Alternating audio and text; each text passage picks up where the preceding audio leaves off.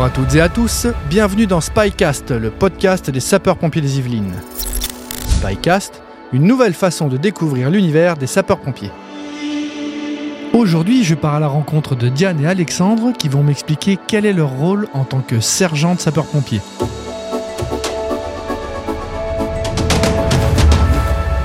Bonjour Diane et Alexandre. Bonjour Marc. Bonjour Marc. Merci de- d'avoir accepté mon invitation. Aujourd'hui, je viens à votre rencontre pour parler avec vous de votre nouveau grade de sergent et surtout de votre nouvelle fonction de chef. Mais tout d'abord, qui êtes-vous? Honneur aux dames. Alors, euh, bah, bonjour, je m'appelle Diane.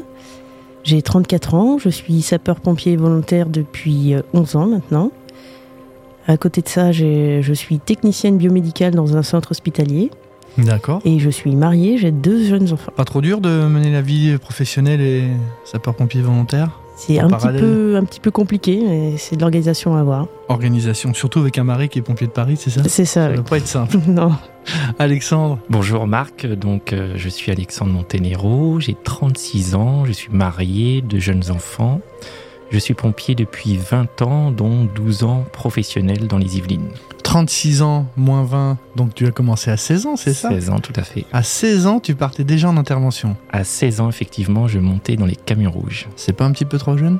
Non, Non. pour moi non. Euh, j'étais content. Euh, j'étais euh, jeune sapeur-pompier euh, dès l'âge de 10 ans également. hein.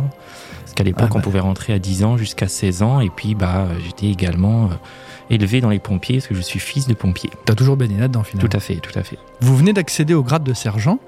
Le grade de sergent chez les pompiers, c'est le premier niveau de commandement, c'est bien ça? C'est ça, oui. Tout C'est à ça? fait. C'est le premier euh, niveau euh, commandant des opérations de secours, comme on dit chez nous. Du coup, c'est votre premier rôle de chef, finalement. Je vais vous dire une citation du général de Gaulle sur le rôle du chef, et vous allez me dire si vous êtes d'accord avec lui. Alors, le général de Gaulle a dit Le caractère, vertu des temps difficiles. Moi, je te dis oui. Ouais, je suis d'accord aussi, oui. Alors, qu'est-ce que ça veut dire, ça? Moi, ça veut dire que sur certaines ven- interventions, quand on arrive, euh, ça peut être un peu euh, bah, la guerre, justement. Ça peut être un peu compliqué. Et dans ce cas-là, bah, il faut, voilà, il faut euh, montrer qu'on est là, que c'est nous qui gérons. euh. Bien se faire comprendre. Ouais. Donc, il faut du caractère pour être chef, finalement? Il faut un minimum de caractère pour moi face à des situations quand on arrive primo-intervenant. Il faut qu'on ait la confiance de nos équipiers également. Est-ce que vous pouvez me parler, du coup, d'une intervention qui vous a marqué tous les deux? Diane? Alors moi, une intervention qui m'a marqué. Alors ça peut être un peu particulier. Moi, tout simplement, euh, je- en fait, je suis arrivée sur une euh, pour un bébé qui était tombé par terre, donc un bébé de deux mois. que la maman avait fait tomber par terre. Et en fait, je suis arrivée sur cette, cette intervention avec euh, deux très jeunes équipiers, euh, donc euh, qui n'ont pas encore d'enfants. Et donc, ça a été un peu compliqué parce que ma maman n'arrêtait pas de pleurer, le papa était stressé aussi. Et euh, donc, il a fallu que je, je gère le, le gros stress des parents et en même temps que eh ben, je sois claire avec mes équipiers qui n'ont pas l'habitude de manipuler un, un bébé de deux mois. Qui plus est, n'ont pas du tout d'expérience, finalement. Ouais, en fait, oui, voilà, c'est ça. Donc il faut regarder ce que font les équipiers, il faut leur donner, leur- euh, il faut leur donner les bons commandements, Et en même- contrôler ce qu'ils font, c'est ça? C'est ça, contrôler ce qu'ils font euh, et puis en même temps, bah, voilà, s'assurer qu'on a les bonnes informations pour pouvoir passer un, un bilan euh, rapidement après. Ah d'accord, donc le bilan, c'est vous c'est à qui du coup?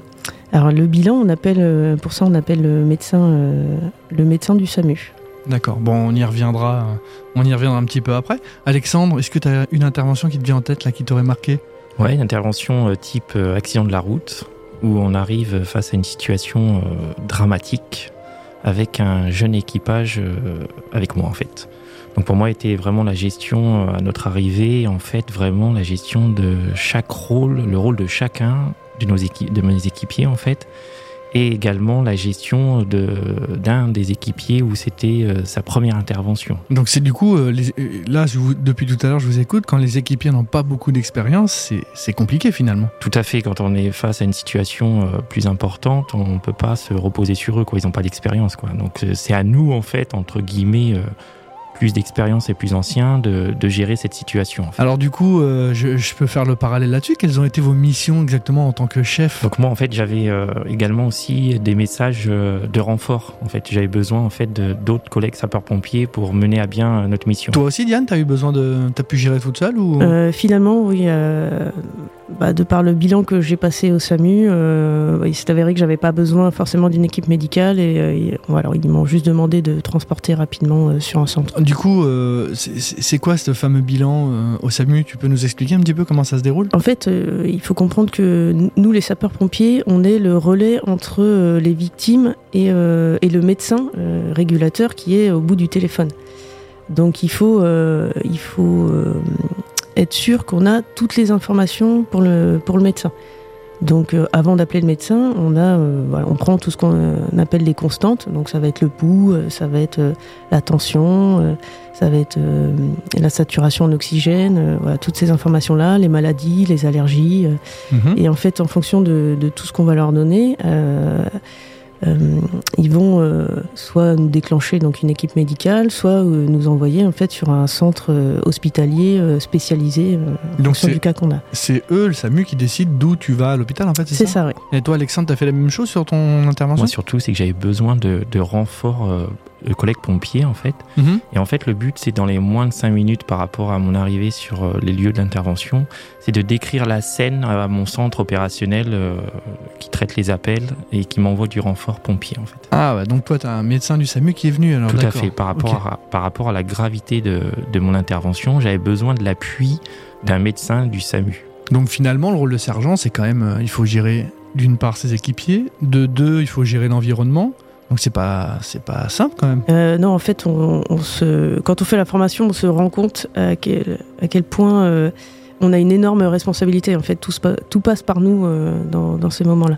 sergent, c'est le premier chef, en fait, le maillon euh, de commandement chez les pompiers, en fait.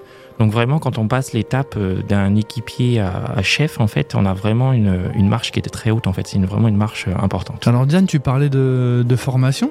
Pour accéder à ces nouvelles fonctions, alors du coup, ça a été quoi les formations Vu que toi, t'es volontaire et que toi, Alex, t'es professionnel, est-ce que la formation, c'est la même finalement? En fait, le, le contenu de la formation est la même pour les, pour les volontaires et les pros, puisque de toute manière, on fait le même travail. Mhm. Après, c'est l'accès à cette formation qui, euh, qui n'est pas la même. Euh, moi, il a juste fallu euh, que je candidate et que j'ai les années euh, suffisantes pour euh, pouvoir candidater, et après que ma candidature euh, soit euh, acceptée. euh. C'est quoi les années qui, minimum qu'il faut pour, euh, en tant que sapeur-pompier volontaire pour accéder à ce grade-là? Alors, je crois qu'il faut euh, minimum trois années de, de chef d'équipe euh, incendie en, en tant que sapeur-pompier volontaire. D'accord. Et toi, Alexandre, alors du coup, comment t'as accédé à ce fameux grade? Donc nous, en tant que professionnels, en fait, il fallait passer soit un concours, soit un examen professionnel. Pour t'expliquer un petit peu, le, concours, c'est à peu près 4 ans d'ancienneté euh, dans les pompiers professionnels et être titulaire euh, du diplôme de, chef d'équipe un caporal. Et après, euh, tu as aussi euh, l'accès via un examen professionnel, hein, qui, est mon, qui est mon cas en fait. C'est un, faut être plus ancien en fait dans les pompiers professionnels, donc il faut avoir soit le grade de caporal à caporal chef, c'est-à-dire au moins 4 années de chef d'équipe. Du coup, la différence entre le concours et l'examen, tu sais ce que c'est, non, exactement? Le concours, en fait, tu as une première phase qui est une phase écrite, hein, un examen écrit, et tu as également après un oral devant un jury, en fait, où tu exposes euh, une situation et tu parles de toi par rapport à ton ancienneté. D'accord. Et après, si on part sur la phase euh, examen professionnel, on passe seulement un oral avec une présentation et un échange sur une mise en situation professionnelle d'environ 15 minutes. Et du coup, vous avez suivi quoi? C'est quoi le contenu de la formation de sergent finalement? En fait, le, le contenu euh, de la formation de sergent, euh, bah, ça va être axé, comme on a parlé au tout début, c'est vraiment du commandement. Ouais. de la mise en situation professionnelle pour, euh, pour voir si on est prêt vraiment demain à être le chef de l'ambulance des pompiers, gérer une équipe, hein, c'est-à-dire gérer du personnel. Et bien sûr, euh, comme je vous l'ai dit, c'est le premier chef. Donc voir si on est apte en fait à avoir cette fonction. Donc pendant 15 jours, vous ne faites que des mises en situation euh, professionnelles. Ah, Diane, en t'as fait- la même chose toi en fait, on, on revient pas du tout sur les gestes de secourisme qu'on est censé connaître en tant qu'équipier. D'accord. C'est vraiment, c'est vraiment du commandement en fait. C'est c'est apprendre à gérer une équipe et à gérer une intervention euh, seule. Alors quelles sont les différentes étapes en fait quand vous commencez votre formation de sergent? Quand vous arrivez, déjà, est-ce qu'il y a un examen pour accéder à ce grade-là? Oui, c'est oui, c'est une formation. On n'a pas d'examen en fait à la fin de cette formation. On est évalué tout au long de, de ces deux semaines de formation via les cas concrets, les mises en situation professionnelle. Il faut qu'on qu'on réponde favorablement en fait à ce que ce qu'ils attendent. Donc le caractère, vertu des temps difficiles finalement. Tout à fait, Marc. On s'y ça. on s'y retrouve sur ce fameux C'est. C'est pour ça qu'on avait dit qu'on était d'accord avec toi. Eh ben écoutez tous les deux, je vous remercie. Merci de m'avoir parlé de, de ce grade-là. C'était- C'était un plaisir, Marc. Merci à toi, Marc, de nous avoir reçus. Ça a été une expérience, on va dire. Eh bien, merci, bonne journée à vous. Bon courage, à bientôt. Merci, Marc. Peut-être sur une intervention Avec plaisir sur une intervention. Merci d'avoir écouté Spycast. Retrouvez l'intégralité de nos podcasts sur toutes les plateformes de streaming audio gratuitement.